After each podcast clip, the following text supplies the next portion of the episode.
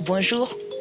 Dans l'épisode passé, je vous ai parlé de la façon dont la société a tendance à culpabiliser les victimes d'agressions sexuelles en les questionnant sur les vêtements qu'elles portaient au moment des faits et de cette exposition remarquable, Langal Solon à Dakar, t'étais habillée comment? Aujourd'hui, je vais vous raconter deux histoires. Celle d'Aminata qui s'est retrouvée enceinte suite à un viol et celle d'Anne-Marie dont le mariage arrangé s'est transformé en un véritable cauchemar. Deux témoignages difficiles racontés courageusement par ces femmes qui méritent d'être entendues. Je suis Penaï Traoré et bienvenue dans Ballet bah, Vous savez, depuis dix ans, je crois que j'ai tout vu. Hein. Toutes les souffrances qui peuvent exister, on les a ici. La plupart du temps, bah, c'est les viols, c'est euh, bah, les grossesses non désirées hein, qui, suivent soit les viols, soit euh, parce que le gars euh, est parti. C'est les violences, beaucoup de violences aussi. C'est bah, les petites filles qui fuguent, énormément de fugues parce qu'elles sont battues. Souvent, c'est parce que petites, on les a données à une autre famille et sont souvent à la recherche de leur mère. Donc, c'est vraiment des grandes histoires. Mais je crois que tout, toutes les souffrances, on les a ici on pourrait faire des, des cahiers, des cahiers, des cahiers des histoires, parce que chaque femme qui arrive ici, c'est une histoire particulière. Mais là, en ce moment, on a beaucoup de mariages forcés et beaucoup de viols, euh, beaucoup de viols de très jeunes filles. Celle que vous venez d'entendre s'appelle Mona Chasserio. C'est elle qui dirige la Maison Rose, un lieu qui vient en aide aux femmes, un lieu tellement préservé qu'il faut d'abord le trouver. Trouver cette maison pour moi qui ne vis pas à Dakar a été un peu compliqué. Les taxis ne connaissent pas cet endroit sous cette appellation simple tant qu'on n'y ajoute pas cette précision à côté du stade Amadou Bari. Alors, j'étais pendue au téléphone avec une interlocutrice qui a pris le soin d'indiquer au taxi où je devais descendre. Pour le reste du trajet, je l'ai fait à pied, toujours grâce à mon contact qui s'était transformé pour l'occasion en GPS humain. Une heure après mon départ, je suis enfin arrivée à la Maison Rose. Il fallait montrer patte blanche. Impossible d'y accéder sans avoir au préalable expliqué au gardien des lieux l'objet de sa visite. Me voilà à l'intérieur de cet ancien tribunal, hébergeant des femmes brisées, rejetées par la société. Tout un symbole. La vie leur rendait peut-être justice en étant prise en charge dans un tel lieu. Une petite cour carrelée, de petits bureaux à l'entrée à gauche, un escalier partant de la cour mène au premier étage, là où se trouvent les chambres à coucher. Sur le toit du bâtiment, une grande terrasse servant d'espace pour des activités culturelles et sportives. Aminata est une jeune femme de 21 ans. Elle s'exprime difficilement en français, alors c'est moi qui raconterai aussi les parties de son histoire pour lesquelles les mots ne lui sont venus que par bribes. Quand j'avais 16 ans, là j'ai subi un cas de viol par un homme l'oncle de ma mère. Quand il allait à l'école, enseigner, moi je partais en même temps en collège. À chaque fois que je sortais, je me coinçais avec lui. Et il m'a violée. J'ai gardé cette secret en durant six mois après je l'ai que ma mère l'a découverte, que je suis enceinte. Elle a raconté comment l'histoire s'est déroulée. L'homme qui a violé Aminata était membre de sa famille, l'oncle de sa mère. Le père d'Aminata a porté plainte, mais le violeur a tout nié. Le destin s'en est mêlé et la jeune fille est tombée enceinte à la suite de ce viol.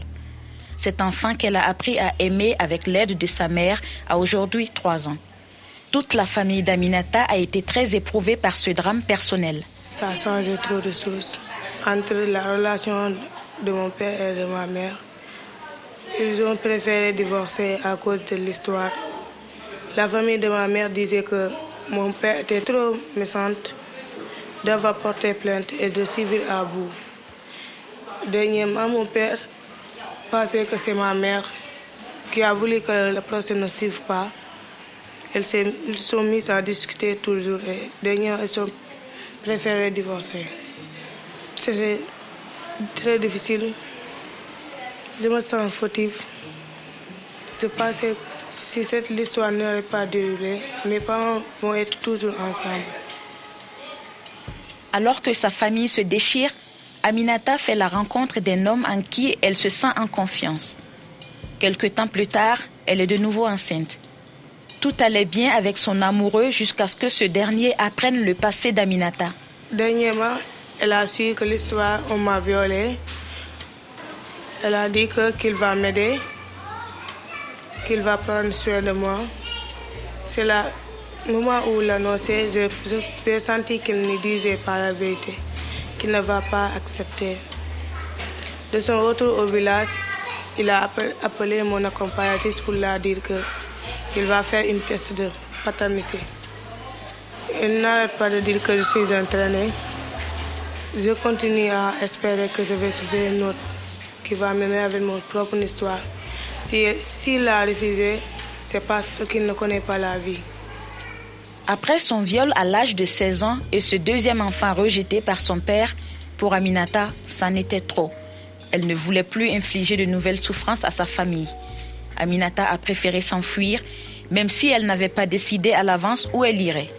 Grâce à des personnes qu'elle a rencontrées sur sa route, de fil en aiguille, elle est arrivée à la Maison Rose, à Guédiawaye, commune dans la banlieue populaire de Dakar, un lieu de refuge, un endroit de bienveillance pour les femmes victimes de violences où elle a été suivie et accompagnée. La Maison Rose accueille depuis 2008 des adolescentes, des jeunes femmes victimes de violences physiques ou psychologiques, de mariages forcés, d'inceste, de viols ou en état de grossesse non désirée. En somme, les femmes victimes de toute forme de maltraitance. Ici, on leur offre du réconfort, du répit.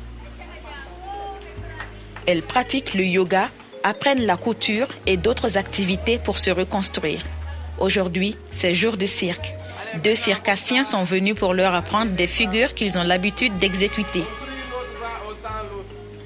Une dizaine de jeunes femmes participent à cette activité. Elles ont l'air amusées par les consignes de leurs instructeurs. À cet instant précis, j'observe sur leur visage comme une insouciance d'enfants qui auraient réussi à se frayer un chemin malgré les épreuves. Une lueur d'espoir qui les maintient debout. Pourtant, chacune d'elles a son histoire, sa souffrance, victime de viols, d'inceste, de mariage forcé, de violences conjugales, de grossesse non désirée, de prostitution.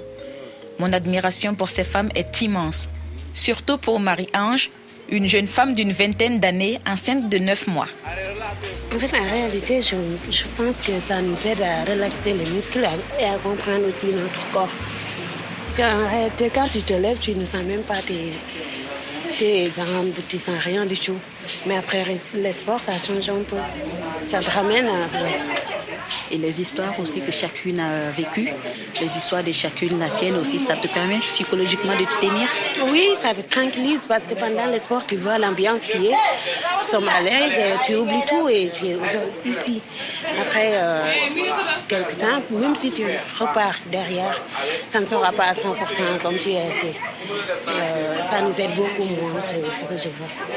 Ça t'aide, euh, comment tu peux expliquer plus de te, de te relâcher, de faire le vide dans ta tête? Oui, ça nous aide à relaxer, à aussi comprendre notre corps. Et chaque mouvement qu'on peut faire, ça nous permet de savoir que euh, le corps peut bouger à n'importe quel moment et comme on le veut. Après, la déception que tu as dans la vie, tu n'as même pas envie de bouger un seul épaule. Et avec l'espoir, tu parviens à bouger tout le corps, on peut dire. Ça va. Ça nous aide vraiment à relaxer, à être dans le monde, à vivre l'instant comme.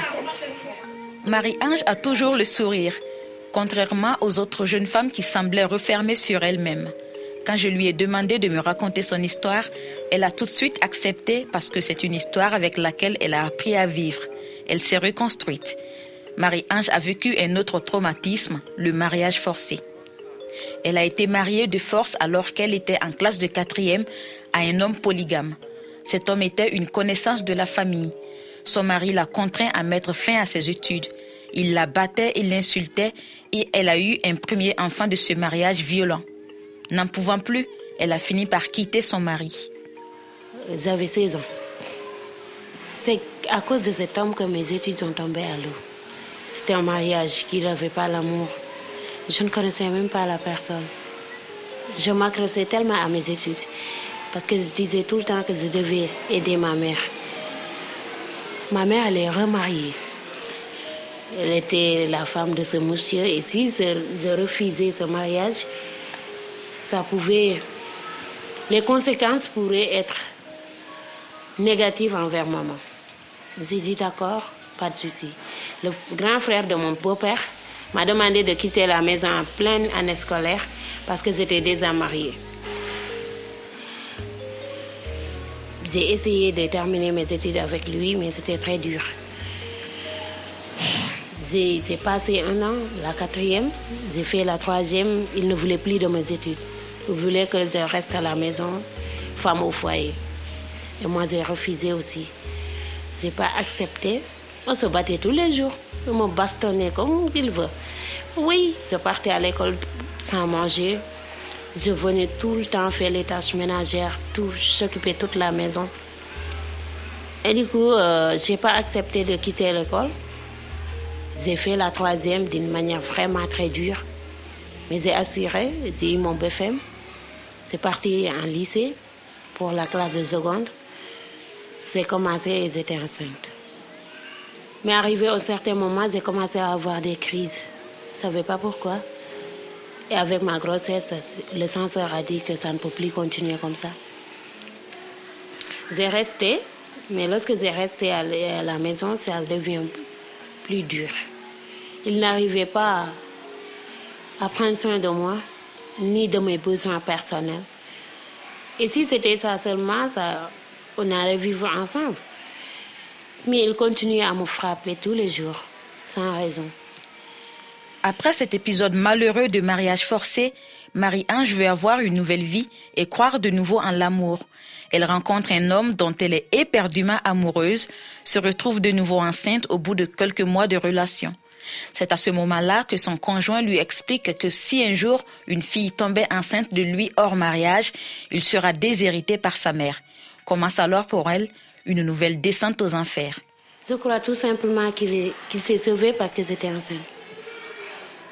Et lorsque je suis arrivée ici, j'ai fait le parcours, parce qu'il m'a quitté, j'étais tellement désespérée d'avoir un enfant sans père. Qu'est-ce que ma famille va devenir? Les paroles des gens autour, la société. J'avais tellement peur de faire souffrir maman encore une nouvelle fois, parce qu'elle a beaucoup souffert après le euh, décès de papa. Et du coup, j'ai essayé de me suicider. J'ai pris de l'eau de javel plein. J'ai fait tellement de mélanges que je ne sais même pas plus qu'est-ce que j'ai pris. Mais en tout cas, j'ai fait beaucoup de mélanges. La sage-femme m'a recommandé de parler avec une assistance sociale. Du coup, la dame m'a pris, euh, on a parlé, on a discuté, je l'ai tout expliqué, mon passage et tout. Elle m'a amené jusqu'ici. J'ai passé presque toute une journée dans ce refuge à observer ces femmes, ces enfants qui jouent, qui courent partout dans cet espace clos, à l'abri du monde extérieur. J'ai compris qu'une fois dans ces murs, elles se sentent en sécurité, protégées au point que je me sentais mal à l'aise de leur poser des questions aussi intimes. Mais je ressentais aussi une forte nécessité de faire savoir ce qu'elles avaient vécu. Il a fallu obtenir leur confiance pour qu'elles acceptent de se dévoiler. Alors, merci à Aminata et à Marie-Ange et bravo pour le chemin semé d'embûches que vous avez réussi à surmonter. C'est la fin de cet épisode. Si vous l'avez aimé et que vous voulez faire bouger les lignes et donner de la force à ces femmes victimes de toutes sortes de maltraitances, abonnez-vous à ce podcast, parlez-en autour de vous, à votre famille, à vos amis, mettez des étoiles, des pouces et des commentaires. C'est ce qui permettra de donner plus de visibilité à ces histoires qui méritent d'être entendues. Dans le prochain épisode, nous parlerons de la reconstruction d'Aminata et de Marie-Ange à la Maison Rose. Vous voulez savoir si elles ont pu se refaire une autre vie, si elles ont pu dire un balai patte à ces hommes qui ont abusé d'elles, alors ne manquez pas le prochain épisode de ce podcast. Je suis Penaï Traoré, merci de m'avoir écouté dans patte. Kaoubé.